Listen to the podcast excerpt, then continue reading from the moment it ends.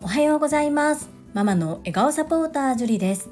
このチャンネルではサラリーマン兼業個人事業主であるパラレルワーカーの私が家事育児仕事を通じての気づき工夫体験談をお届けしています。さて皆様いかがお過ごしでしょうか？本日は私が上京をしたきっかけについてお話をさせていただきます。最後までお付き合いよろしくお願いいたします。Facebook の方では文字でアップさせていただいているのですがこちらの方ではお話をしておりませんでした。昨日の配信にいただいたコメントにも上京することになったきっかけは何ですかというような質問をいただいておりました。このことについて語らせていただきます。超一言で結論だけ申し上げると大好きな親友に会いに行きました。カナダに住む韓国人の親友が韓国に帰る時に乗り換えで日本経由で帰るということで大体いつも日本経由で帰るんですがその時は関西国際空港を選んでくれて私のお家に泊まって遊んでから帰ることが多いんですね。逆パターンもあります。韓国からカナダへ戻る時に日本経由にしてくれて私の家に泊まって遊んで帰る。そんなことが続いていたんですけれどもコロナの影響なのかちょっとよくわからないんですけれども関空に飛ぶ飛行機がないということで羽田着羽田発で乗り換えをするというふうに連絡が来たのが数ヶ月前です。しかも羽田滞在の時間は半日もありません。4月24日月曜日の夜の7時過ぎにバンクーバーから羽田に到着する飛行機に乗ってきてそして翌日4月25日火曜日の朝8時10分の飛行機で旅立つということで本当一瞬なんですけれどももう私はその話を聞いた瞬間に行くと決めてました。一番心配なのは次男小学校4年生の次男だったんですけれども私の家族もそして息子たちも主人も親も全員この親友ミンジョンと会ったことがありますしよく知っています。私とミンジョンとの出会いはなかなかセンセーショナルだったんですけれども出会ったのが2002年なのでもう20年来の親友です。私が結婚するまでは年に3回ぐらい金曜日に有給休暇を取って金土日とよく親友ミンジョンのお家に泊まりに行っていました。2泊3日韓国だったので近いですし十分でしたところが結婚をして家庭を持つとなかなかそんな風にもいかずミンジョンが数年に1回こちらに遊びに来てくれるリアルで会えるのはそんなペースだったんですけれどもとにかく気が合うんですよね。なので離れていてもこう頻繁に連絡を取っていなくても今回で言えば5年ぶりの再会だったんですけれどももう本当に昨日までずっと遊んでいたかのような距離感でした。やっぱりリアルで会いたいなって思ったんですね。そしてカナダにはなかなか行けないですけれども日本に来ているということで日本着の日は私は普通に会社に出社をしてフレックスタイムを利用してそこから羽田に飛びました。とっても恥ずかしいんですけれども年に何度も飛行機に乗っていた私が結婚をして家庭を持ち数年10年近くですかね飛行機に乗っていなかったんですよね。もう驚きました。空港の様変わりそして飛行機の中の設備ですね。ああ私浦島太郎になっているなと思いながらもものすごくなんだか懐かしいような嬉しい気持ちでいっぱいになりました。本日は5年ぶりに親友と会って外国人から見た日本というものがほんの数時間だったんですけれどもよく見えたなというのと海外から見た日本日本人っていうのがどうなのかっていうところを改めて感じましたので3つに分けてお話をさせていただきます。1つ目ホテルと買い物。2つ目は農薬添加物放射能について。3つ目は投資のお話です。まず1つ目のホテルと買い物です。今回は羽田着が夜さらに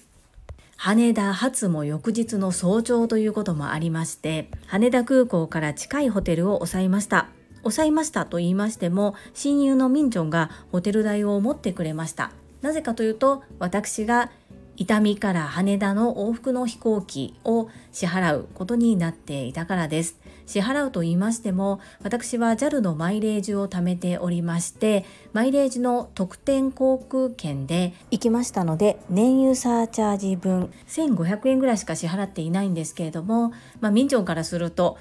家族に留守を任して私が一人で東京に来る。そして仕事も休んでということで気を使ってくれたのかなと思いましてそのまま甘えることにしました。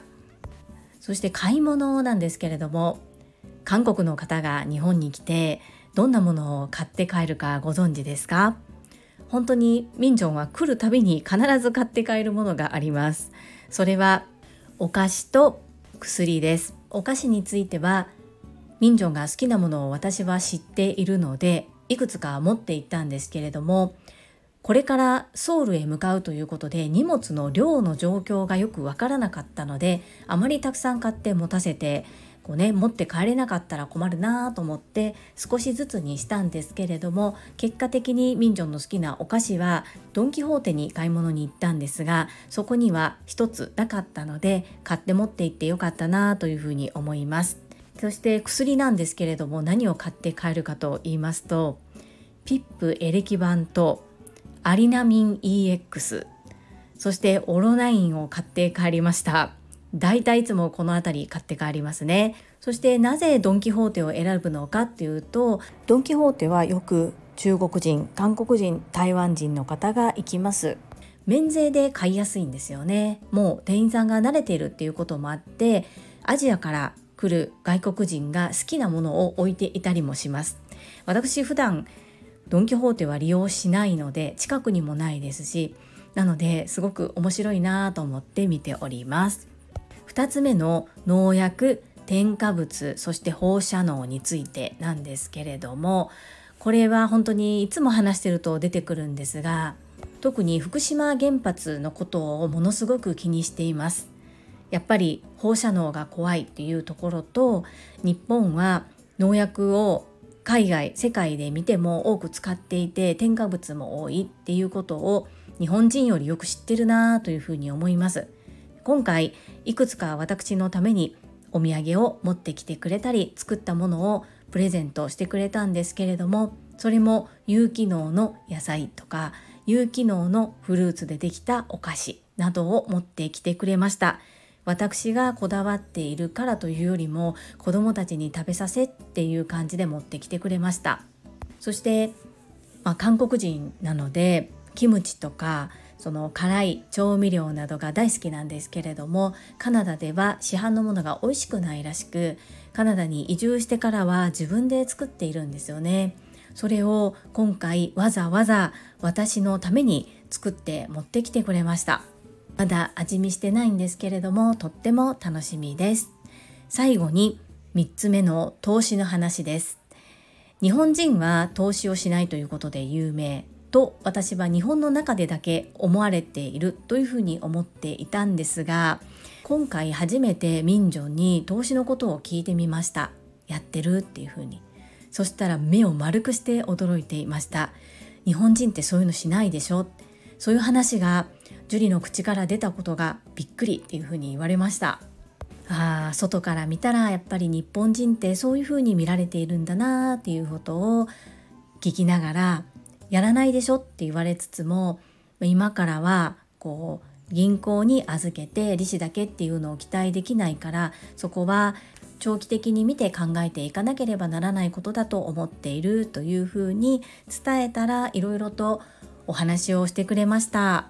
ちゃんと考えてるなーっていうふうに思ったのが第一印象ですそして今後のことについても語ってくれまして残り5年間一生懸命働いてあとはリタイアするというふうに言っていました。引退するって言ってました。ということはあと5年間一生懸命働けば一生暮らしていけるだけの資産を自分で形成しているってことなんだろうなというふうに感じました。あまり今までしたことがないジャンルのお話でしたし全て会話は韓国語なので聞き取れていないところもあるんですけれどもいろいろと先輩として教えてもらえたらなそんな風に思っています。韓国に住みながら韓国人として日本日本を見てきた時よりもカナダに出てカナダに住みながら韓国人として世界視野で日本韓国のことを見て話をしてくれてるんだろうなっていうことがとても伝わりました。私たち2人ともアジア人なんですけれども会った瞬間ハグハグ。そしてバイバイする時もハグでした。大好きな大好きなミンジョンに5年ぶりに会えてとっても幸せなひとときでした。本当に数時間でそのうち3時間は寝ているので本当に数時間なんですけれども一緒に食べて一緒に飲んで一緒に寝てたくさん喋ってやっぱりリアルはいいなそういうふうに改めて感じました。かなり強行突破ですし支えてくれた家族には感謝感謝なんですけれども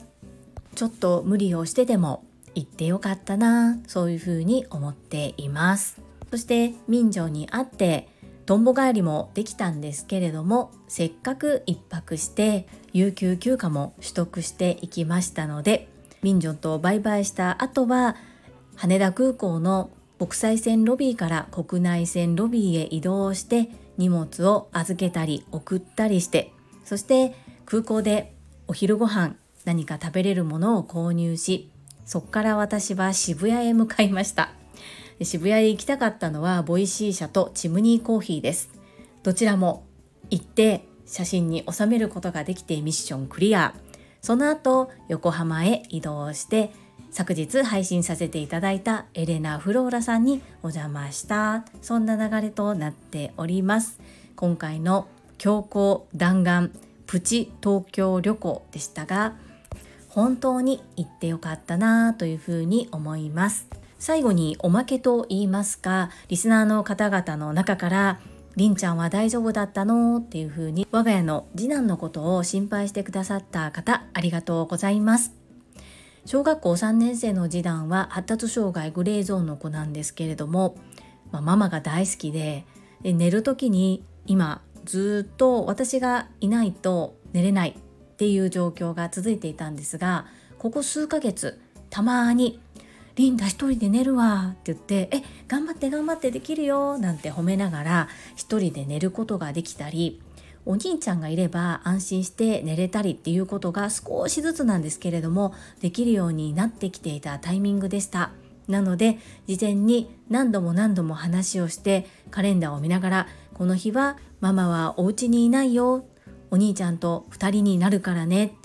2人で仲良く寝るんだよ。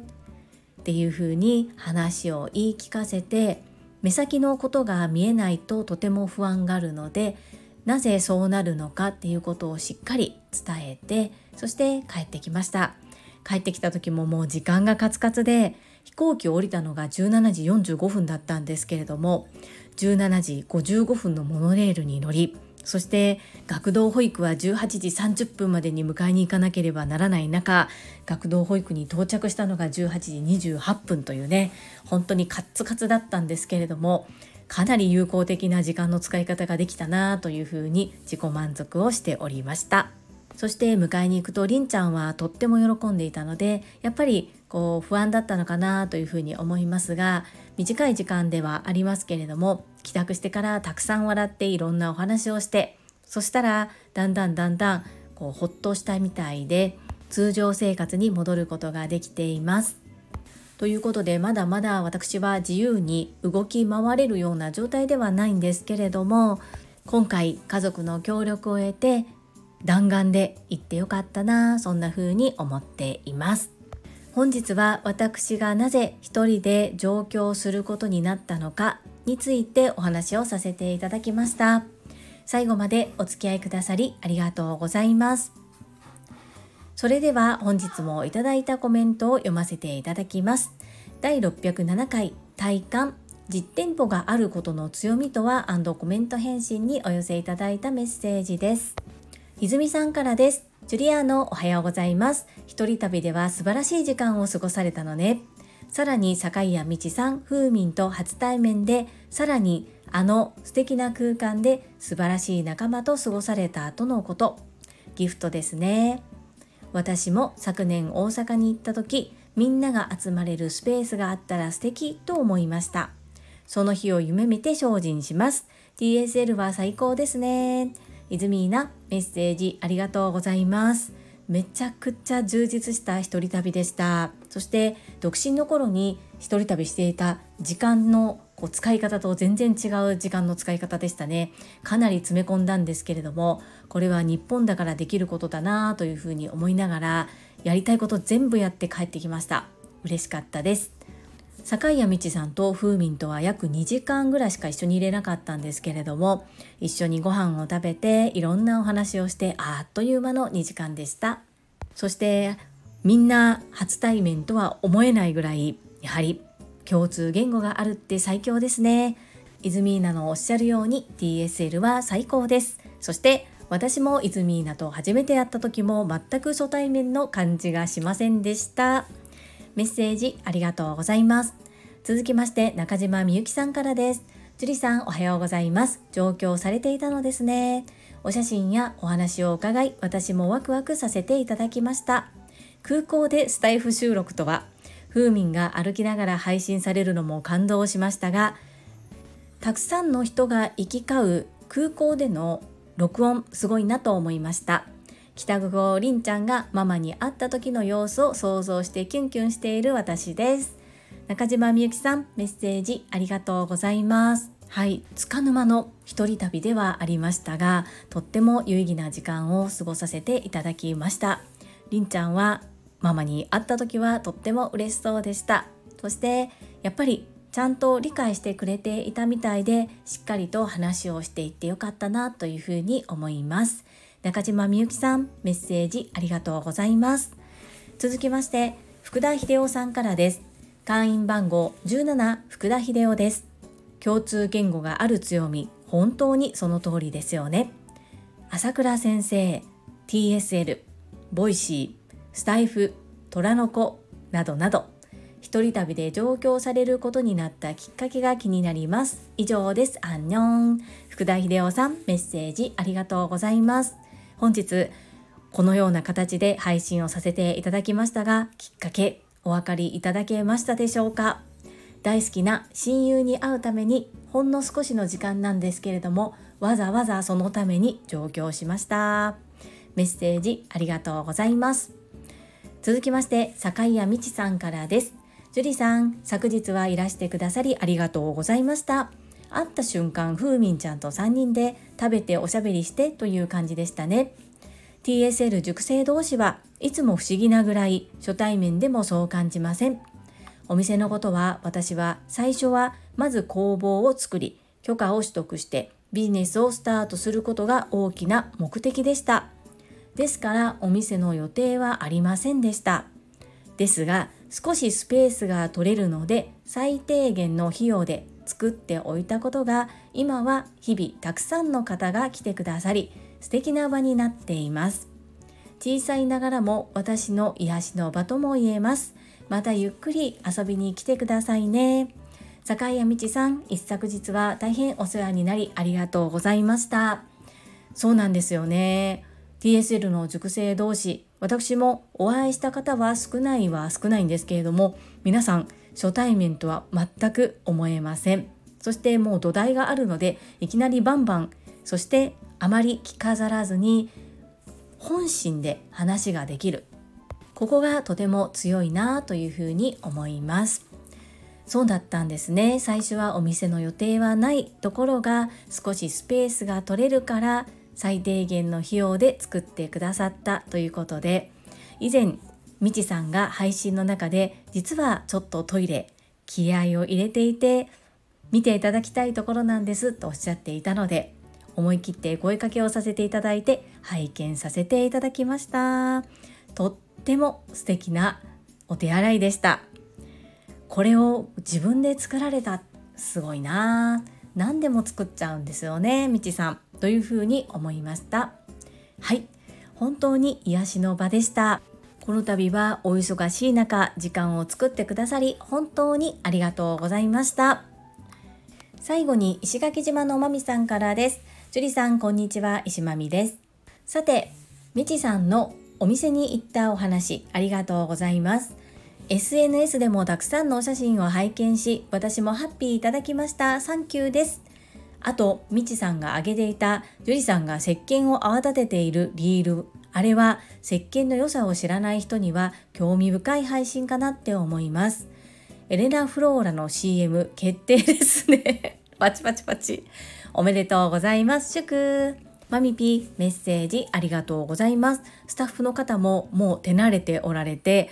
とても素敵な写真をたくさん撮ってくださいました。そして泡立ての文なんですけれども文字で説明を聞いたりはしていたんですがこうやり方を実践させていただくとコツっていうのがやっぱりちょっと違うなっていうのを習得させていただきました。もう私泡立ての達人でございます。いつも石鹸を使いすぎていたなとか。あこのように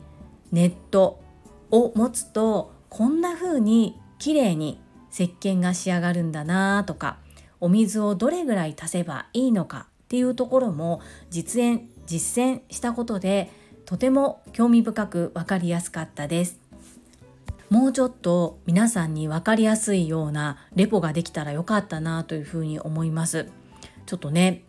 興奮してしまってあまりまともに喋れていなかったのかもしれないんですけれども作った泡でただ洗顔するだけではなくってしばらく顔につけて置いておいてパックのようにすることもできますしそして生活する上で必要な洗剤の代わりもできるということで話は聞いていたんですけれども実際どのような使い方をするのかっていうところが私がちょっときちんと聞けていなかったところがあったのかなというふうに思いましてどうやって使うんだろうとかどんなものを用意したらいいんだろうっていうところはいまいち理解できていなかったのかなということがみちさんと直接お話をさせていただいたことで分かりました。少しずつ生活の中にみちさんから教えていただいたことを取り入れていこうと考えております。またこれを取り入れてみました。これを使ってみたらこんな風になりましたということはこちらでもアウトプットをさせていただきます。マミピメッセージありがとうございます。そして私が興奮して Voicy 社さんの写真を送りつけてしまったりチムニーコーヒーの写真を送りつけてしまったりしたんですけれどもお付き合いくださってありがとうございますいつも受け止めてくださり感謝感謝ですはいいただいたメッセージは以上となります皆様本日もたくさんのいいねやメッセージをいただきまして本当にありがとうございますとっても励みになっておりますし、ものすごく嬉しいです。心より感謝申し上げます。最後に2つお知らせをさせてください。1つ目、タレントのエンタメ忍者みやゆうさんの公式 YouTube チャンネルにて、私の主催するお料理教室、ジェリービーンズキッチンのオンラインレッスンの模様が公開されております。動画は約10分程度で授業紹介、自己紹介もご覧いただける内容となっております。概要欄にリンクを貼らせていただきますので、ぜひご覧くださいませ。2つ目、100人チャレンジャー in 宝塚という YouTube チャンネルにて42人目でご紹介をいただきました。こちらはなぜ私がパラレルワーカーという働き方をしているのかということがわかる約7分程度の動画となっております。こちらも概要欄にリンクを貼っておりますので、合わせてご覧いただけると嬉しいです。どうぞよろしくお願いいたします。それではまた明日お会いしましょう。素敵な一日をお過ごしください。ママの笑顔サポーター、ジュリでした。